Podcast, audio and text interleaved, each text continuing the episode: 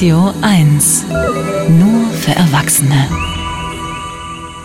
So, also Mischwesen äh, gehören so zu den Horrorvorstellungen vieler Wissenschaftler. Also ein Mischwesen aus Mensch und Tier zu schaffen, das soll ja auch schon versucht worden sein.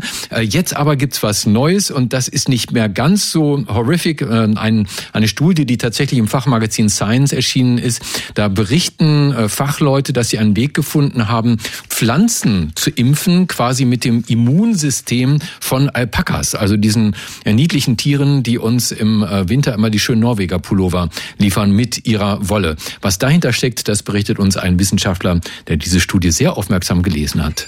Er ist Mitglied des Komitees des IG Nobelpreises für kuriose wissenschaftliche Forschungen, Vorsitzender der deutschen Dracula-Gesellschaft und der bekannteste Kriminalbiologe der Welt. Dr. Marc Benecke, live auf Radio 1, die Profis. Ja, einen unvermischten, immunstarken guten Morgen wünsche ich dir, lieber Marc. Ja, äh, ebenfalls, lieber Stefan, da kann ich ja einen, einen flauschigen, weichen guten Morgen. Ja, wobei ich gar nicht weiß, ob Alpaka wirklich so flauschig ist, aber warm hält es auf jeden Fall.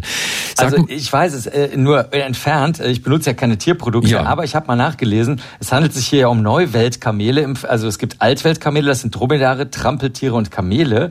Und wir reden jetzt hier von Neuweltkamelen, das sind Lamas. Und dann die Alpakas, von denen du sprichst, die gehören zur Gruppe der Vicuñas. Und da stand in der Wikipedia, sie haben ein besonders feines Fell. Fell. Also es scheint wirklich so zu sein. Und offensichtlich auch ein besonderes Immunsystem, ne? Genau, das, das Verrückte ist ja, äh, also wir müssen mit Pflanzen anfangen. Du mhm. hast ja von Mischwesen schon richtig gesprochen. Also bei Pflanzen und viele Menschen und viele Tiere ernähren sich von Pflanzen. Übrigens, diese englische Arbeitsgruppe hat auch eine schöne Verbindung zum Max-Planck-Institut für Züchtungsforschung in Köln. Also das ist eigentlich eine englische Studie, aber äh, manchmal arbeiten die auch mit den Kölnern zusammen, mit Kölnerinnen.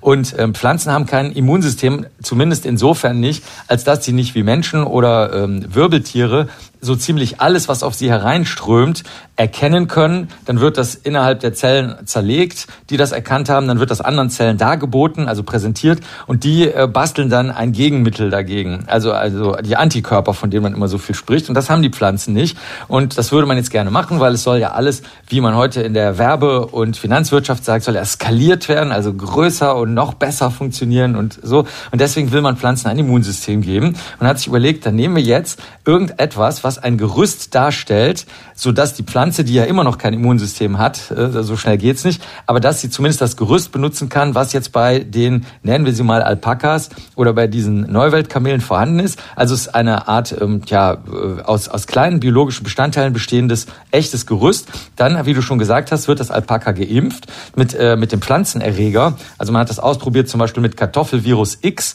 Das äh, führt zu milden Verläufen. Die Kartoffeln kriegen dann so eine Mosaikkrankheit, die es bei Pflanzen schon mal gibt.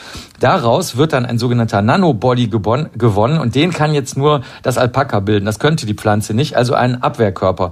Dieser Abwehrkörper wird dann eingebaut in das Gerüst, was man auch aus den Tieren hat. Und jetzt war natürlich die Frage, funktioniert das in Pflanzen? Und das Blöde ist, wenn du mit dem Immunsystem rumspielst, passiert alles Mögliche. Das wissen Menschen, die äh, mit Impfungen schon mal zu tun hatten oder die Autoimmunerkrankungen haben, wo der Körper sich so, wenn man so will, gegen sich selbst richtet. Das passiert jetzt ja auch. Also deswegen musste man erstmal gucken, ob man nicht so eine Selbsterkrankung kriegt. Das äh, ist leider aufgetreten. Aber sechs äh, von elf von diesen Zusammenstellungen dieser Bestandteile zwischen Mensch und Tier, die erzeugten dann äh, keine Selbsterkrankung Erkrankung, allerdings jetzt in einer Pflanze. Jetzt reden wir schon von der Pflanze. Ist eine in Australien vorkommende Pflanze, die heißt Benti, so eine, so eine Tabakpflanze. In der hatte man früher schon Heilmittel gegen Ebola gezüchtet, also die dann bei Menschen angewendet wurden. Und ähm, tatsächlich, deswegen ist es wahrscheinlich auch in der Science gelandet, äh, konnte man dann wirklich feststellen, dass äh, bei zumindest bei diesem Kartoffelvirus X eine eine Minderung der Viruslast in der Pflanze stattgefunden hat durch ein, wenn du so willst,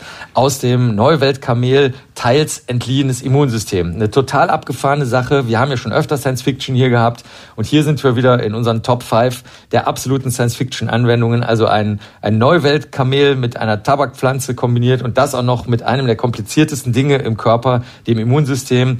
Respekt vor dieser Forschungsarbeit. Crazy stuff, lieber Marc. Vielen Dank. Ja. Das war Dr. Marc Benecke live auf Radio 1